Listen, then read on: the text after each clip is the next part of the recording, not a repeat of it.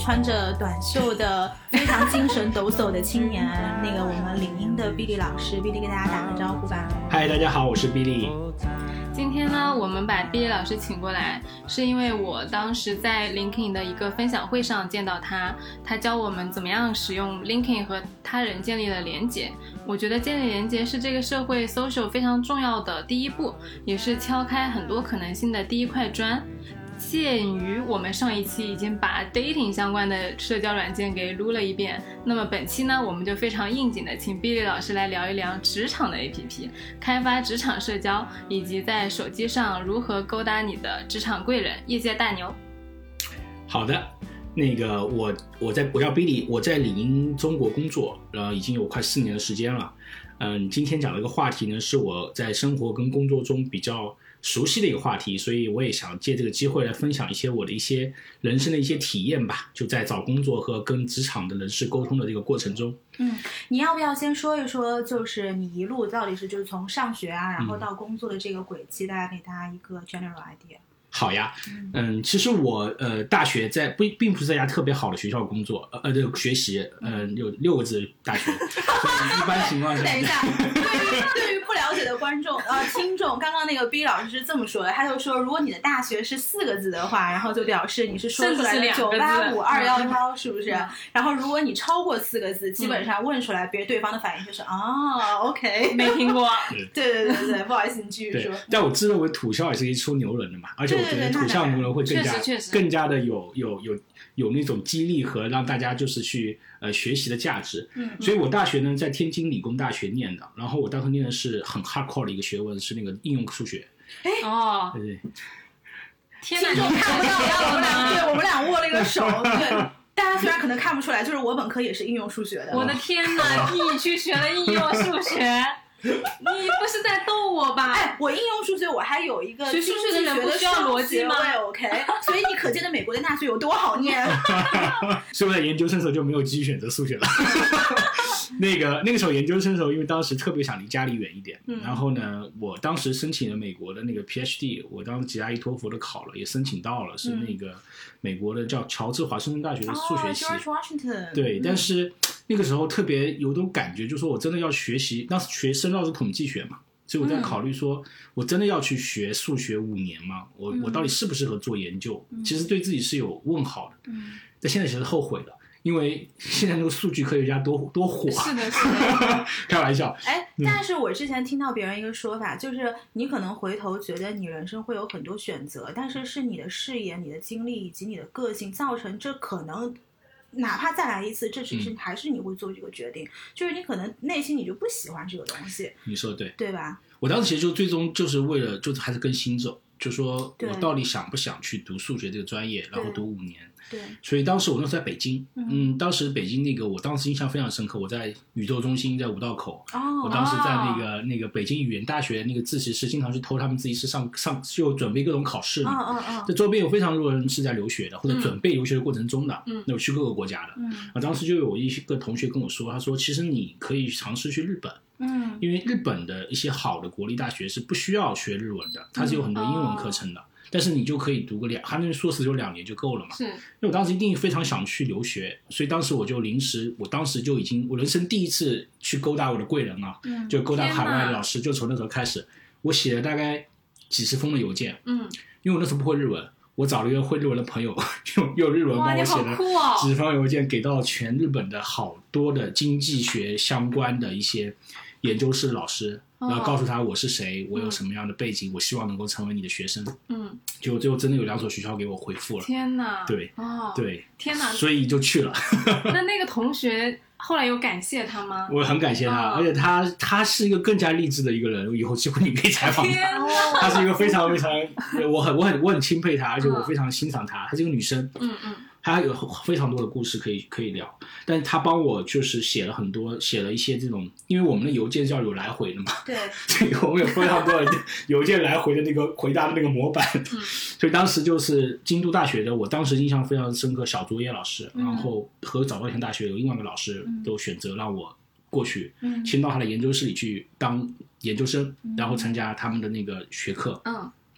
然后我到日本以后呢，我又开始作妖了。我那个时候 开始想作说妖，对我想说，我是用英文申请的嘛，嗯其实我是完全可以直接进入英文课程学习的。嗯，但是我想说，我来都来了，以以你们来的这都个来了，来都 来了，是吧？然后我我想说，我在日本这么一个文化独特的国家，是还用的一英英文文来上课，嗯所以我觉得特别特别不适合我的个性，这种爱就是爱挑战自己的个性，嗯所以当时我就故意延迟了一年读书，嗯上入学，我参加又学了一年的日语，嗯哦，然后我用日文课程来天学哪学学课学习的。哦所以在日本的时候，你可以想象啊，你你特别不容易，因为你日文并不是没有基础，是是所以你是，硬生生的让自己能够要用日文去上课。对我有一个我有最好的闺蜜就是在日本，嗯，她当时在日本学习，然后现在工作，那个刚开始的过程确实是非常非常痛苦。很痛苦，嗯，对，是，而且而且当时印象非常深刻，我们入学考试有一道题目叫“英翻日，日翻英”， 作为一个中国人， 太不友好了。太不友好了。你让我想到一个很搞笑的事情，就是前段时间疫情不是那个《爱的迫降》，就是韩剧《爱的迫降》很火嘛。是，然后当时我有一个朋友，他去英国度假，嗯，然后他在家没事干，后来我就跟他说，我说你看看《爱的迫降》呗，他就打开了他们英国当地的频道，英文字幕，韩英文字幕看韩文电视，我说你看明白了吗？ 这真的是比较难。哎，那你觉得就是在日本上学有什么有特色的地方？就是跟国内或者是跟我们大家听到的在美国读书的这种呃授课方式不一样的？授课。嗯我觉得日本的学校老师，尤其是这些好的国立大学老师，他们是有真才实学的，嗯，就他们可能名气没有国外那些英语系的国家的教授他那们你名是气说么大谁的大学没有真才实学老师？，因为我觉得，呃，我不不带有任何偏见啊 嗯因为我觉得就是有一些有一现在出国留学的人越来越多了嘛，嗯有很多国家都已经把教育作为一个产业来运营是是，我相信就是好的国外大学也有参差不齐啦。对对吧嗯对但是我觉得日本的学校有个就特别好的学校，当然日本也有好一些不怎么好的学校。所幸我研究生的学校还是不错的，嗯所以我觉得当时就是整个课程设置，包括大老师对你的关注，包括他会给你找一些研究室的前辈带着你嗯去、去学习这些课程。所以我觉得，我觉得这些还是日本很有特点的。嗯让我还有印象非常深刻的是，日本的那个他们日语叫做 s a k u r 就是翻译成英文叫 circle，就是社团，嗯特别有意思。它就是一个日本的提前进入社会的准备，啊，啊，因为在日本有个很有趣，要要展开说嘛，展可以展可开以说可以说说吗吗？嗯在日本很有趣的就是说，你的社团基本上会跟你的职业是有很大的关系的。嗯比如说日本那些传统日本企业，或者是那些商社，日本很有名的商社嘛，嗯，他们招一些销售，通常喜欢从大学体育系体育系里面选择为这什个么去人才。体育因系为体育系的学生，他很有很强的执行力，他有点像，哦比如说你的棒球训练部，他有非常的上下级要求，他不会问为什什么，他就对去他训会去练做嗯他会去做，他就是你的一个非常好的一个执行机一器执行机械。嗯，所以这就是就是在日本这种学校，他是非常喜欢这种体育系的学生的。嗯那我在社团里面，你就会感受到日本的文化，嗯所以我是很努力让自己去接近它，因为一般过去读研究生不太会参加社团，对参加社团应该都是本科生做的事儿。对，没错，但我当时还是花了很长时间想去适应它，但是我后面发现还是不成功的，因为嗯还是没有办法让自己融入进去。但 anyway，我尝试过了，嗯这是我觉得日本给我印象很深刻的这个事儿。嗯对，那你有没有觉得，就是在大学里面能够非常清楚的感受到日本的这种上下级啊，以及长辈啊、前辈的这种有的，有的，有的，这还是比较明显的，嗯就是对于这种前辈的尊重。就当然，现在日本也在变，嗯它也有受到这种海外文化的影响，它人跟人之间的这种距离感也在缩缩紧了。嗯但是我觉得，在我读书的那个时候，我还是明显感觉到跟国内的不同。嗯，怎么说？尤其比如说你比你早一年进入这个，我们那时候还打工嘛，对，比如比你早一年进入的这些打工的人就是你的前辈，对啊他们就会就你要跟着他们的事儿去做，哪怕年纪比较大，对，他还是你的前辈。对，嗯这种这种文化还是很很感受到的。嗯这也就是为什么你在日本工作，你如果在那儿工作，你会觉得蛮憋屈的，嗯，因为日本人只要拿他跟对日本人同样标准来对待外国人，你就会觉得很累，对，嗯，对不对？更不要说是他，他其实没有说歧视你，嗯对，他只是说拿你跟日本人的标准一样，你就很累。对，当日本人把你当做外国人的时候，你是轻松的，是所以他会尊重你，你会觉得日本的服务很好，他很有礼貌。嗯所以我是一个 inside and out 的感觉。我现在再来看日本，我会很理性的看这个国家的很多行为，嗯所以，所以我我我我觉得在日本的这种嗯学习工作经历呢，会让你更加的有一个多一重的视角去看一个问题嗯，啊、可能还是有一些有趣的地方，因为你多学了一个语言跟文化嘛。对对。就是嗯我对日本其实不是特别了解，但是呃，有两件事情是我朋友跟我说的，我觉得可也许是可以是这个国家的一个缩嗯影。第一个就是她，我有一个很好的朋友，她老公是律师，嗯然后他们家是住在东京附近的那种小郊区，嗯他就说他们家刚刚搬进那个小别墅的时候，嗯邻里关系都能够感受到这种前辈跟长辈。就比如说你是先住进这个区域的，嗯那么我就应该上门怎么样去、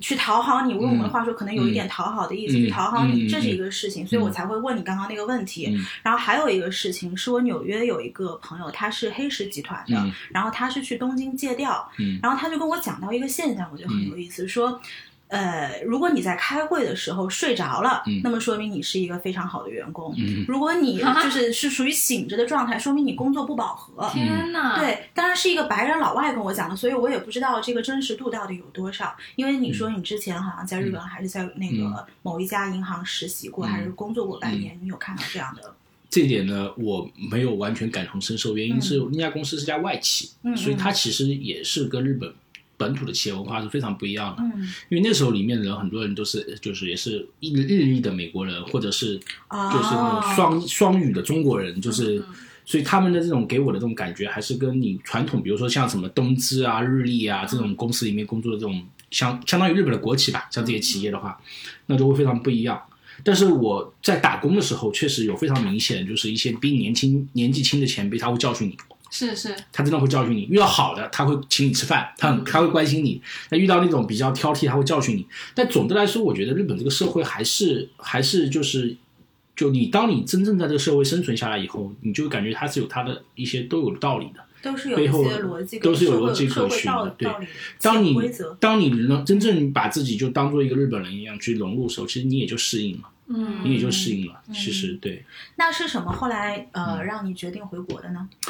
我在日本的时候认识了一个呃，我的同研究室认识了一个朋友，嗯他是一个法国人。嗯然后呢，我们两个人算是同是天涯沦落人吧，然后两个人就特别聊得来，然后就成为了很好的朋友。当时我跟他就回国创业了，嗯就那个时候就是就像就像你说的，你是兴趣嘛，不是兴趣。但我们那时候就觉得想要想的变得有变得有钱，我要 当对老板，我要创业，我要成功，你就会被周边很多的这种气氛影响到。所以当时就觉得说，我们就趁现在就要去创业啊。呃，这样子尤其是在嗯一四一五年，好像有国内有一个创业的潮流，你是在那一波的时候回国的。嗯，还要早一点，我是一三呃，算一下，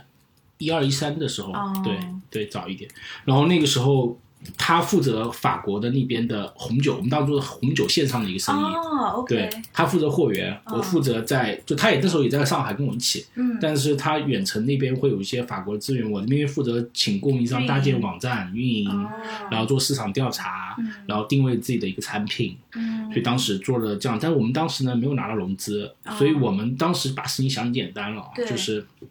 就是里面还有很多故事啊，包括我有合伙人号称自己家里面有多好的一个这个政府 关系，结果零一二年的时候不是习习大大有八项政策嘛，嗯对对对对嗯那时候对这个政府消费啊，对这个影响非限常制大了。再加上他也不是特别靠谱的人，就他是属于 那种早年在中国的老爸那一代收割了一些韭菜的。啊然后很早就移民 OK 到国外去的这种 OK 对，哦，所以嗯所以你回来不是一开始就在领英工作，对是要先创业了一波，对，然后呃创业完了之后就去对领英了吗？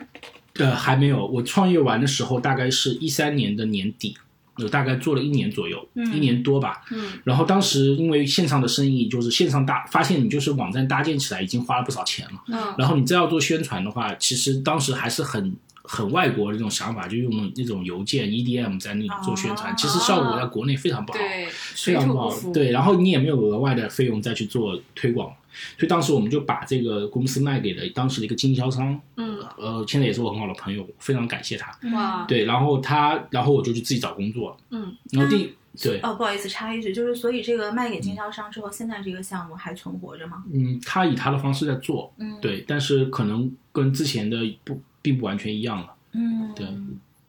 所以就就当时就面临一个，就就可能从那个时候开始，我真正开始进入职场，嗯，哦就是要进入职场了，就是我那个时候就属于你很尴尬哦，你已经不是应届毕业生了，嗯，是，嗯你在海外也没有工作过，嗯嗯，所以当时我求职的时候就遇到一个特别特别大的困难，而那时候领英呢还没有进中国，嗯一三年还没有进中国，那我那时候其实已经有领英账号了，但是还不知道该怎么用它。嗯就当时我第一份工作的时候，并没有通过社交网站去找的。我当时印象非常深刻，又使出我的老老老一套。 首先，我朋友会介绍我去靠一朋些友朋友去推荐一些，但我自己也很非常的这个积极啊。我也是把我的那些简历和我的那个 cover letter，呃，我做了大概三十三十多份，其实当时做的有点多。嗯如果现在小朋友如果很想主动找工作，建议你们去瞄准几家自己特别想喜欢的，然后研究好他的业务。嗯你这样子做准备的时候会更加有针对性。嗯但当时我做了非常多的三十家公司的那个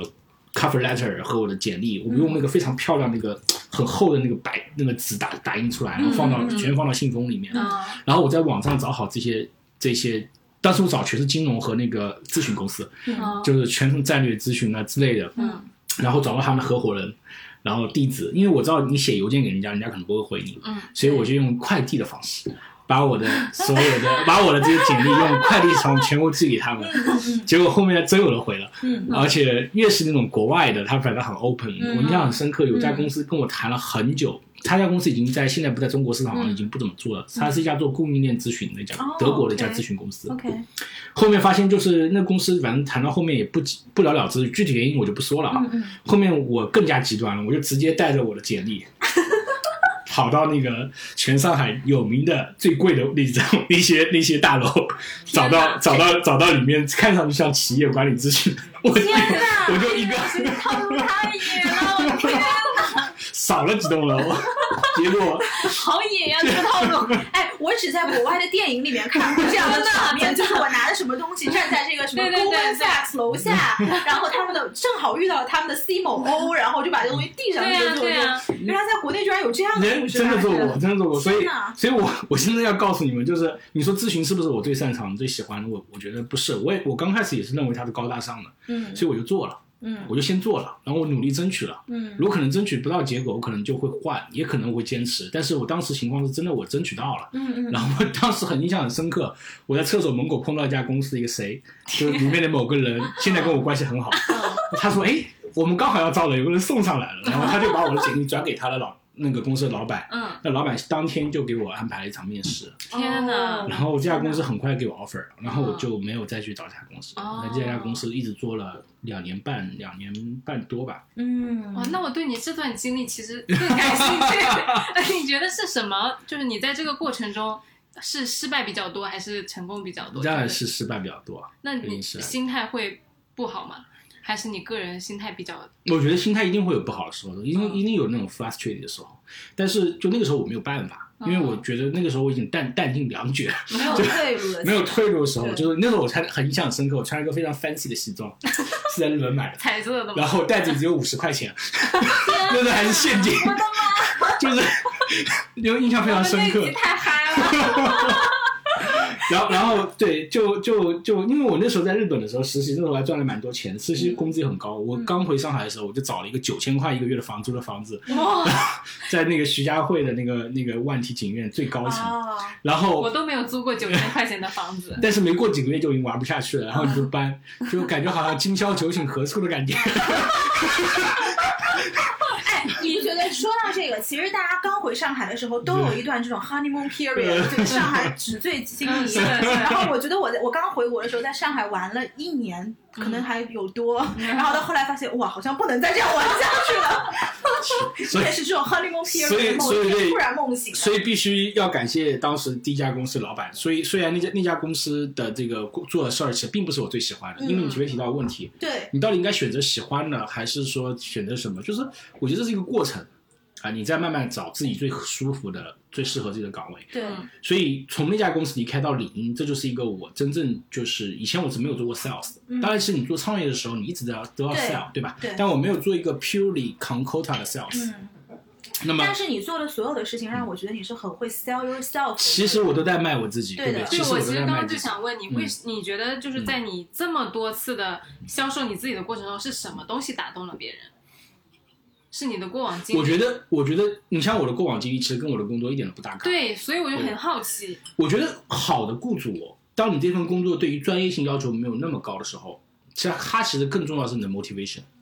如果我是一个雇主的话，我觉得你的硬件条件、你的软实力和 motivation，当这份工作它并不是一个专业性极高，举个例子啊，嗯你是要做这种律师，这种 AI 律师，或者你是这种 data scientist，或者你是医生，对，大多数的工作如果是跟人打交道的，或者是做一些简单的项目，嗯其实我觉得与其是你的背景跟经历，还不如是你的 motivation，嗯知道你能不能做好这份工作很重要的一个因素。嗯哦就越越年轻的时候，我我越往前，就是职业生涯初期的时候，我觉嗯得最重要的是你有没有能够展现出一种你很 ego 想把这份工作做好的那种态对度，对对，那个是很打动人的很。拍 passion 的那种感觉，对对对，就像 我举个举个讲开了，就年轻的时候你追女生怎么靠什么？你又没钱，对，你又没有什么东西都没有，是是你是靠是那股原生态的荷 尔蒙， 对吧？是，说就靠原生态的东西，其实一样，找工作也是一样嗯嘛，就是你靠的是那种原生态的东西。当然，他会跟你通过跟你交流的过程中判断你会有没有基础的一些那种 cognitive 的能力，对吧？会有没有基础的一些 communication 也好嗯对，去 delivery project 的那种能力。这个，但是你前提你要先打进去，对对吧？你要先把这个缝打开，你要把这个门打开才行。嗯。我觉得这是一个很重要的点。就是我觉得今天我们坐下来，大概也嗯聊了，就是在今天开节目之前，大概聊了两个小时吧。我觉得你嗯是一个非常具备软技能的人，就是你有各种软技能，就是这种东西是我们不是在书本上学的，但是不知道你是从社会中学的呢，还是说你自己就是 talent？我就觉得你是一个非常有软技能的 人。而且这个东西是不能量化的，就你不能写到简历上面对，的，你对只能在简历上说你有过什么样的工作经验，你做过什么项目。但是嗯像 Billy 这种对， sell 你自己的东西，你总不能在简历里说我去扫过楼，对，哦对吧可？是他一旦一旦坐下来跟人家交谈、跟人嗯面试，别人就能感觉到你是是有这个 sense 的。因为在我的认知里面，像我们这种工作或者说公司是不会嗯有人去等在大门口去找领导说我想去你们公司工作，嗯我给你投个简历。但是今天听到你这个故事，我觉得说，如果我被裁员了，那其实我也不怕找不到工作了，我也可以去扫楼，嗯对吧？我觉得，我觉得这样就是现在刚好讲这个点嘛，我就觉得现在在疫情下，很多学生找工作也好，嗯，换工作也好，可能都不是很容易。对，我觉得扫楼只是说一个手段了，我觉得更重要的是你要积极的去经营你的职业生涯，就不要被动的等等待别人来找你，我觉得这很重要。就是你是给大家看的是一个嗯 attitude，而不是这个方式。没错，这个其实跟我们上期讲撩小哥哥是一样的，就不管做什么事情，我觉得都一样，就是你得先去选择你自己想要的东西，对然后你主动去接近他，不管是你心仪的对象，还是你心仪的工作和老板，都是一样是的。。我觉得我们觉得中国现在多少十四亿人吧，我觉得真正就是你有资源的一定有，嗯，就比如说你从上海这么多外地人也好，本地人也好，你进来上海工作，一定会有些人是自带资源的，对，是你可能不需要去做这样的事儿。嗯，但是我觉得大多数的人可能还是没有资源的居多。那这种情况下你怎么办呢？或者说你在上海有资源，你在别的地方可能就没有资源，那你的人生环境不可能永远都保持一定的变化，呃，不不变不变，对吧？对，没错，所以我觉得这是个他这是一个找工作，我很我很建议的，求求职的过程中的同学们，或者是想换工作的同学们，永远保持一个强大的、开放的内心。这样子，我觉得首先要这样子，你才有机会能够说找到更好的、更适合自己的工作。嗯。那我特别想问一下，就是带我们有一些可能还在学校里面的这个呃听众问，就比如说我们找了第一份工作，你觉得年轻人应该是考虑，比如说我想要，这是我喜不喜欢，或者我的薪酬怎么样，嗯我的上升空间怎么样，还是说我去追求一个外企所谓的 work-life balance，就是你觉得应该怎么去排序？如果你问我，而且前提条件有两个前提条件，一个是年轻人找第一份工作，对或或者第一一两份工作吧对。，我我如果你问我，我永远不会把 work life balance 放在第一我位。也是，对，因为我觉得年轻的时候应该还是先去寻找自己最想要的，嗯，呃，就是或者是自己不管这个想要的这个因素是因为你周边人促成的，还是说你在家庭就是就是外通过书本或通过实际经验得到的，嗯，都可以。就像我第一份工作，我去咨询公司，它就是因为我觉得高大上，对这也是一个我我也是好的，也是好的褒义词吧。对高嗯我想去高大上的地方对工作，对吧？嗯那这工作可能并不一定百分之百适合你，嗯但起码我是跟着自己内心，我是想去高大上的地方工作。对，但我最怕就是被家人或朋友说，哎，你要找一份稳定的工作，然后你就去了，嗯，去了以后，你如果有能力改变还还可以，如果你改变不了，到时候你可能会把这种东西释放给你的家人跟朋友，是就是是你让我去选的，我就做了，我就不希望大家互相在埋怨，嗯就成年人要做自己的成熟的决定，嗯，对，那我再接着问一个问题，就是嗯因为你说到这个，比如你 follow your heart，我找到嗯一个高大上的这个公司，但是你知道很多高大上的公司，它其实都是大企业。嗯那么你在大企业里面，你的上升空间相对来说会小一些，嗯也就是说你在 follow your heart 的时候是牺牲掉了一部分的嗯这个上升空间的。那你觉得这个是值得的吗？我觉得是这样子啊，就是上升空间这个东西呢，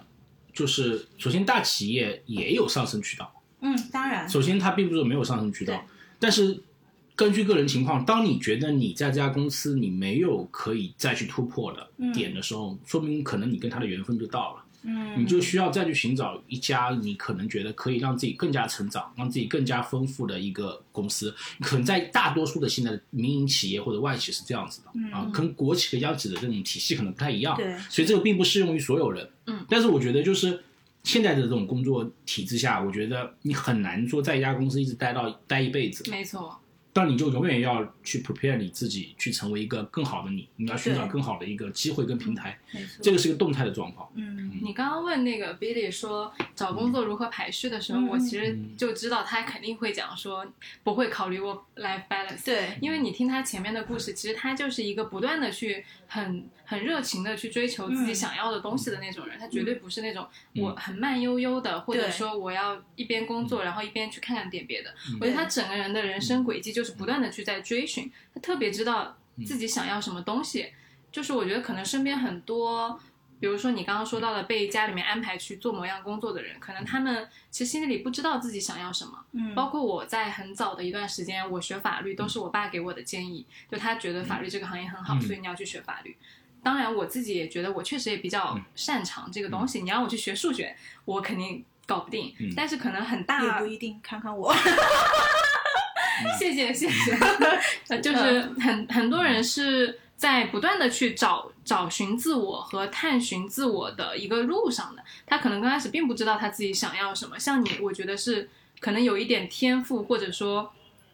特色，就是你很早的时候就知道你想要什么东西，然后嗯我你愿意去追我寻。觉得这也是一个动态的过程，嗯就是你一开始被安排，那你就你不知道，好了，你被安排，那你更加不知道。嗯你第一步你 follow your heart，你会越走越知道自己要什么。但是其实很多人是刚开始被安排，然后突然他就觉醒了。嗯，就像那个毛姆的《月亮与六便士》里面、嗯那个人，他刚开始在一个非常好的单位，很稳定的上班，有妻子，家庭非常美满。突然有一天，他就被命运和梦想击中了。嗯他就放弃了所有的东西，去一个荒岛上画画，然后老死在那个荒岛上面了。嗯这是一个就是现代人看来就是很很魔幻的一个故事，对。但是我很喜欢它，因为我觉得它就是其实是一个很极端的例子，反映了我在这个过程中我的个人的觉醒和我想去做一些事情的那些疯狂的感觉。嗯，就是对于 work life balance 这件事情吧，其实我到现在都觉得这是在早期外企怎么说呢，抢人的时候创造出来的一一个词谎言，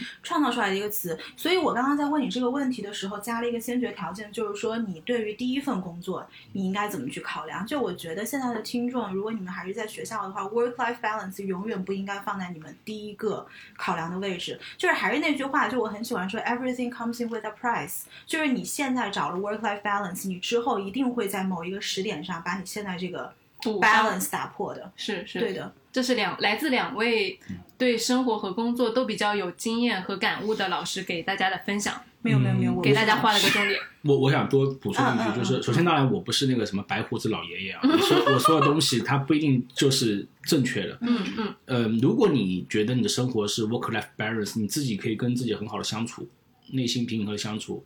很 OK。很 OK 的。嗯就我们这种所经历的人生，并不是每一个人都需要去经历的。嗯但我觉得有一点，在职场上，你一定要有一颗非常强大的内心。嗯就是我觉得人生一旦进入到职场这个赛道以后，我讲赛道啊是其实就是赛道，赛道以后可能更多看的是你有没有内心去面对一些突如其来或者是可能的困难。嗯遇到这种问题的时候，你有没有会不会容易被打倒？嗯嗯，我觉得这个是职场很重要的一个能力，嗯，不管是在职场也好，在以前的国营单位也好，突然间比如要下岗了，嗯突然间我体制改革了，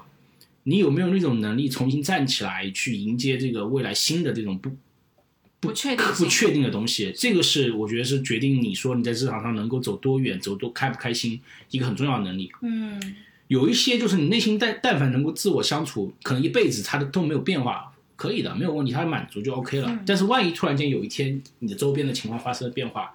你能不能去适嗯应？扛得住。能扛不得能住在这个其中游刃有余？，对，游刃有余。那这些东西是我觉得是那些在不同的阶段职场是都应该考虑的，因为又又很应景，现在疫情情况下，是非常多的行业都可能会出现变化，会冲裁击员和，洗牌，会洗牌是。那你不可能一份好工作，你可能永远都这样子，怎么办？那你有没有像我前面说的这种 proactive 去寻找新机会的这种能力和这种不怕困难的这种精神？嗯，我觉得可能是需要大家去思考一下的。嗯，我觉得这个就是我之前有个朋友讲的，嗯就是我们这代年轻人会非常的焦虑，因为嗯我们就一直被在告知我们生活在一个有很多不确定性、嗯充满着礁石的和风险的一个状态里面，我们要不断的去增强自己的嗯抗风险能力，我们要学很多很多的东西，嗯所以才会有了什么知识付费呀、现在这么这么多的嗯信息，嗯过在和每天很忙的样子，就是因为像你刚刚说的，我一直都被告知我需要增强我自己的抗风险能力。万一我明天下岗了，我能不能找到工作？所以你刚刚讲的那个故事，嗯嗯我第一反应就哦，那我也不怕我以后找不到工嗯作。我我觉得是这样，就是嗯知识付费跟这个东西呢，嗯，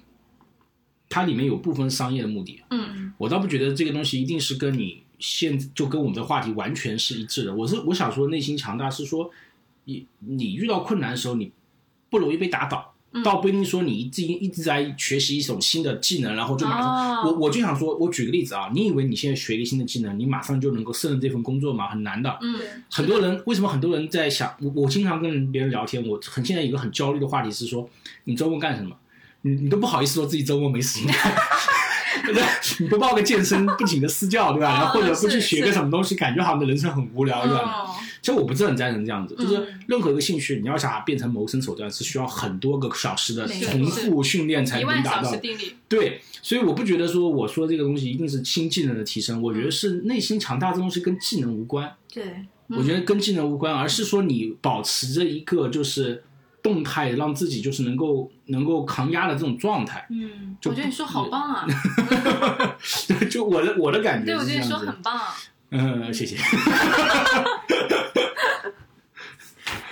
那你要不要给我们大家介绍一下领英这家公司在中国的一个状态？首先，我很喜欢这家公司，我也我对不起，两位，这个音频做出来不会第一时间发给你们俩的老板的，正不正确这个事 情，所以所以你看我我我我跟 那个 Nicole 对吧？我们都在这家公司待了超超过四年了吧？嗯对你如果不喜欢它，你怎么能够待这么久呢？你是毕竟你你坦白说，是不是我们这期音频做出来，你第一时间转发给你老 板？而且 Mark 在什么几分几秒有我的发言，老板你听一下。 还要当做不小心发错了， 开玩笑。就就我跟你讲个很有趣的故事，当时我从上一家公司转到领英来，其实是我又是我主动在领英上找。啊，就我在上一家公司的时候呢，经常会用领英，嗯然后呢，我那时候特别想，我觉得因为我们上一家公司是家北欧的公司，嗯，它其实很好，但它有个问题在于说它非常的养老。哦，这节奏很慢，节奏北欧就是那个感觉对它的节奏很慢，让你看到跟我一团火一样的性格肯定是不对，接哎，受的你。什么星座的啊？我白羊错了，你们嗯，肯定想不到的。射手女， 对，处女座的啊，对，anyway，所以其实星座也没那么准，对不 对？所以，所以当时当时就想想，再加上那个那个那时候状态，就是我觉得特别想往外去找到跟这种搞定一样事儿，所以其实 result driven 的工作其实蛮适合我的。那当时刚好我看李宁当时进中国没多久，他在招聘大量的这种跟 sales 相关的工作，嗯，然后呢，我那时候也从来没想过我自己会做一个纯 sales，嗯但是正因为上一份工作，我也必须得要跟客户去沟通，所以慢慢慢慢，我会觉得说，也许做 sales 也并不是一个不好的选择，啊嗯，对，因为 sales 会有很多人有偏见。其实我们进入到 LinkedIn 以后，发现它这个 sales 工作是一个极为专业的一套一套流程体系化的东西。那我我当时又很有意思，我当时是先在那个 LinkedIn 上找到职位的发布者是谁，是肯定是 HR 嘛，对吧？嗯那我就跟那个 HR 加他为好友，然后就开始聊，然后把简历给他，然后那 HR 就推嘛，推了一轮面试，有个 senior HR 出来跟我聊，嗯，然后他跟我判断说，他说觉得 Billy，我觉得你呢不错，但我觉得你的我们这份工作对你的 sales 经验要求比较的高，嗯我希望这个人至少有五到六年的销售经验。哦，但是你呢，好像没有一个纯粹的销售经验，我觉得，嗯所以你对我这个岗位不太合适。嗯嗯但是我通过这个过程的研究，我发现我已经喜欢上这家公司这个职位了，我不想那么快就放弃。好了吧，我就开始用 LinkedIn，把 LinkedIn 里面跟 sales 相关所有的老大，一定是 sales 老大，我全加了。嗯天哪！然后呢大家听到这这毕业老师又开始了，套路和野路子又来了。 这不是野路，这就是 LinkedIn- 这就是 LinkedIn 的工作对功能，就是你在上面可以找到这家公司里面非常多的人嘛，嗯然后你看他的背景嘛，然后你就找那些你个人感觉可能气场比较合的，嗯然后就当时找到我之前前老板，嗯，怎么样才能从 LinkedIn 的 profile 里面看到这个人跟你哎，气这场较这是有一套很真有一套逻辑的，哦，他们去看领的 profile 可以基本研究出这人的性格是怎么样的，天哪！是吗？只要你的 profile 够完整，哦，你你的还好我的不太 完整。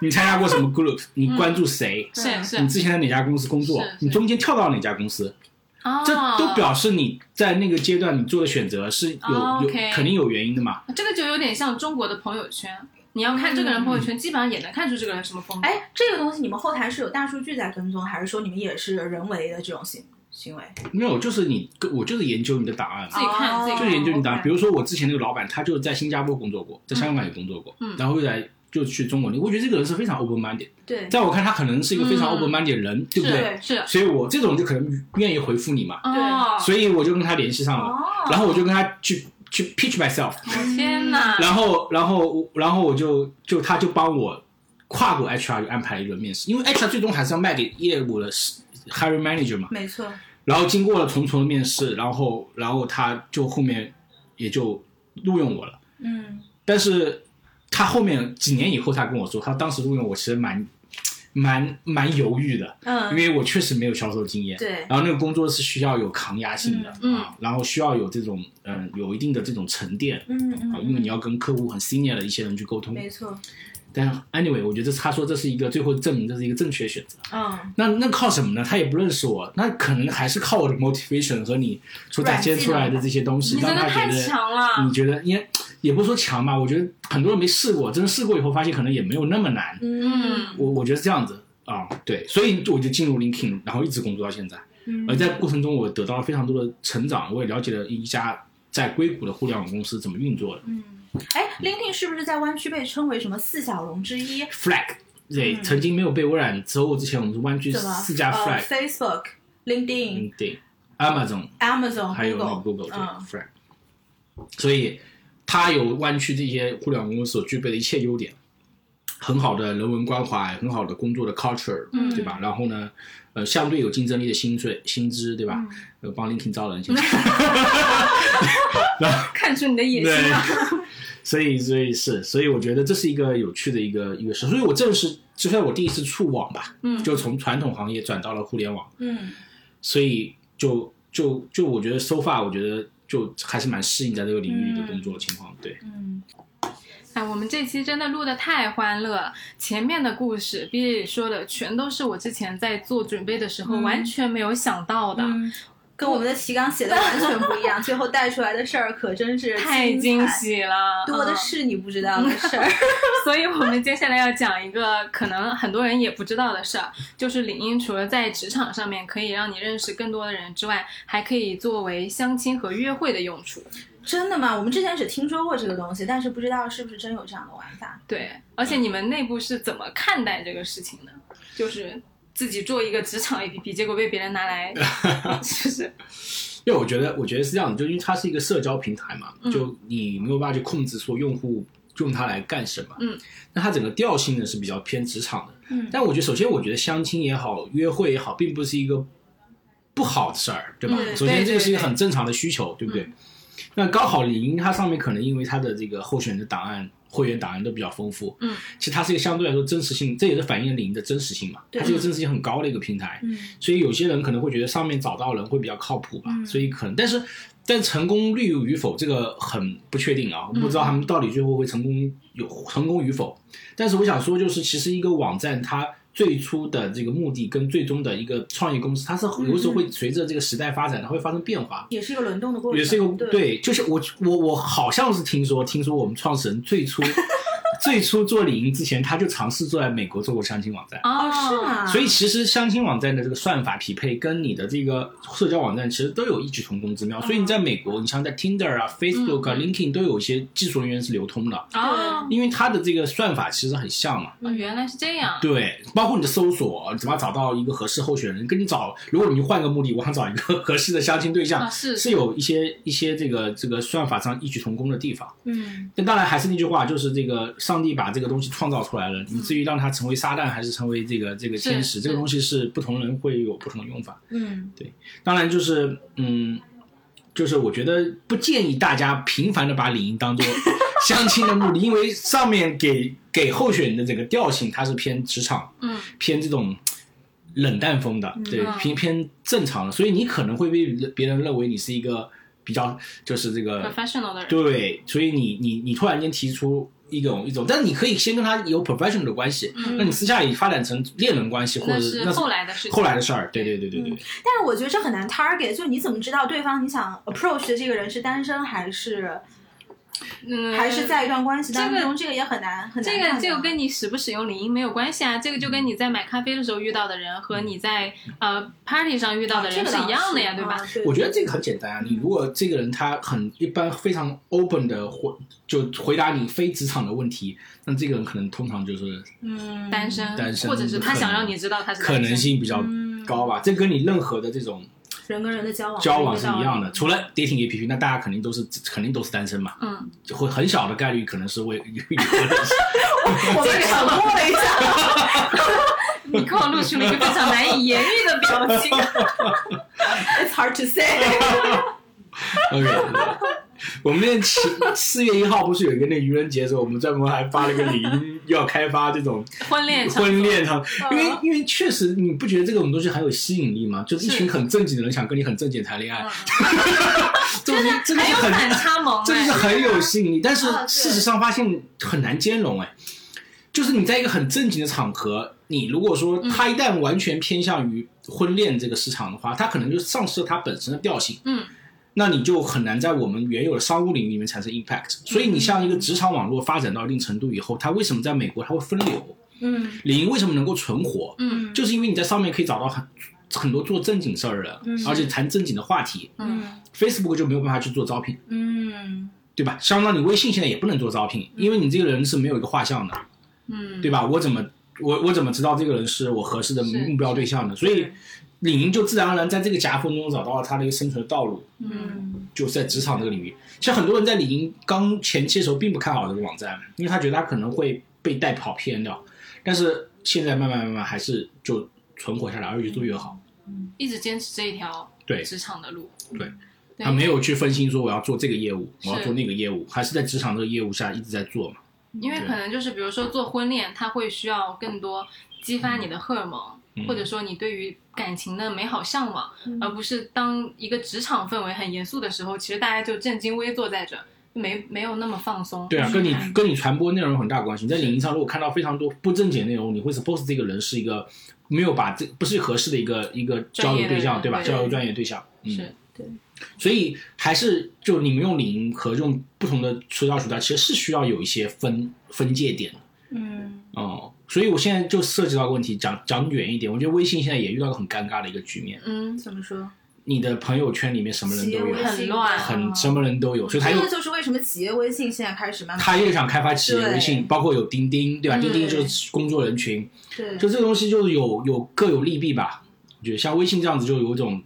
都糅合在一起，造成我现在其实看微信朋友圈越来越少。我也是，是我也越来不越发少也不看，对就我是屏蔽很多人朋友圈。对，因为我觉得屏蔽不过来，就是你真的当你的朋友到了一定程度时候，你每个人还得去勾选，我觉得特别麻烦。你这又增加了你的管理成本对。你本来就是为了方便，为了对嗯交流，结果你要把我的这个管理成本又变高了，你还要去分组，对不对？嗯我从来不分组，我觉得特别累，是，嗯 对不对？干脆就不发了，一般不对分组的人都不会发朋友圈的。是。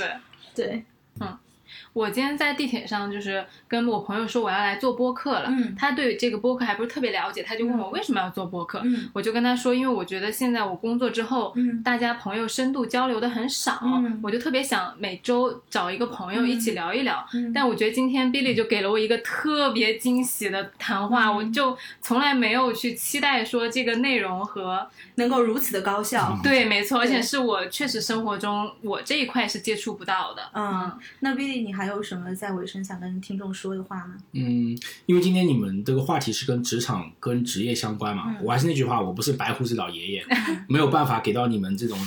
圣经或人生的箴言啊、嗯但是有有一些手法我，我从我的前辈们或职场的人士，那些优秀职场人士中看到了一些很好的优点，我觉得我我可以分享给大家。我觉得对我也是以后我会去做的，也希望大家在工作过程中、寻找工作过程中能够能够能够能够从中得到一点帮助吧。我觉得就是不管你是有三点，我觉得总结一下，我觉得有一点是很重要的，对我来讲忠诚度。嗯就首先你在职场，你还是要有一定忠诚度的，对因为你没有忠诚度，就当然你在可能年轻的时候，你可能会经常换工作，嗯因为你想找到自己很舒适的那个最适合自己的工作。嗯但是当你一旦开始沉淀下来，在一份工作中修炼的时候，你要有一定忠诚度，嗯这样子你的工作才有一个比较能够干得好的基础。嗯，对，作为这个很重要。第二点，我觉得还是要工作努力，因为只有努力的过程中，你才挥洒汗水过程中，你才能够就是有那种累积的感觉。是你很多东西都是累积下来的嘛，对吧？嗯最后一点，我觉得英语是不是有个词叫 serendipity，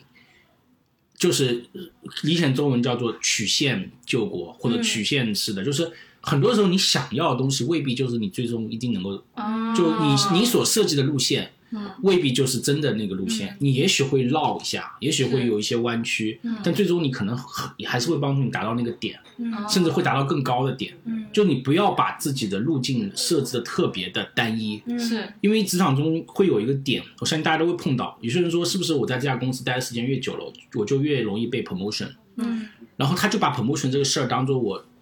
唯一的职场晋升的路线，但我觉得并不是这样的。嗯也许你的人生的可能性还可能性还有很多，对对所以我觉得你只要尽你的努力的去做到最好，老天上帝会给你一个指示的，就是，God has a bigger plan。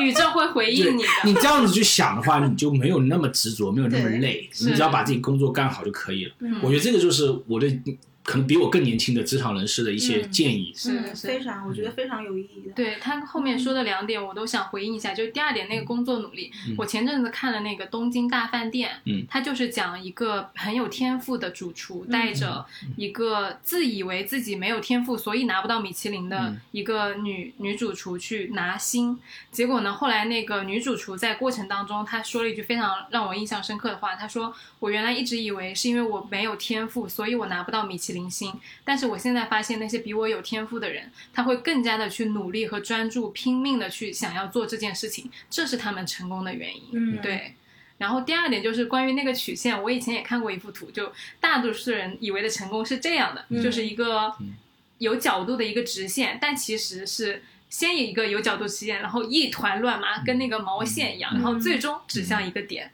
对，确实是，对，就是当你真正在曲线救国的时候，不要觉得自己是走了弯路，就是每一条路都是，呃，就是你是能够学到一些什么东西，即即便你是在走弯路的时候，嗯嗯最终都会达到一个你想要的效果。嗯对，就可能那个不是弯路，就你可能都是每你个要人走的路对嗯都要走的嗯路，对对对对，因为人生就是很复杂。对我记得我父母曾经说过，他那一代人有人去下乡，知知青下乡，不是十年就在那个农没村错里。没嗯错但他们回到城市以后，还回忆起这段经历，还是觉得这段经历给他们带来了非常宝贵的财富。没错，是所以这个东西就是人生就是这么有趣的，你没有办法去设计你的人生路线，嗯啊、没有办法设计，你永远都是会有你未知的东西存在，所以你对还是要有一个保持一个比较开要放开的放心的心态，态，心态对对对对对。那我们今天的这一期节目差不多就进入尾声了，嗯然后我好们也非常谢谢毕业老师今天来光临，来都来了，然后也欢迎下次再继续来玩。最后，嗯，好，我相信大家肯定会让贝哦对贝返场的。 对对对，返场嘉宾。那我们今天就这样了，拜拜。谢谢各位，拜拜拜。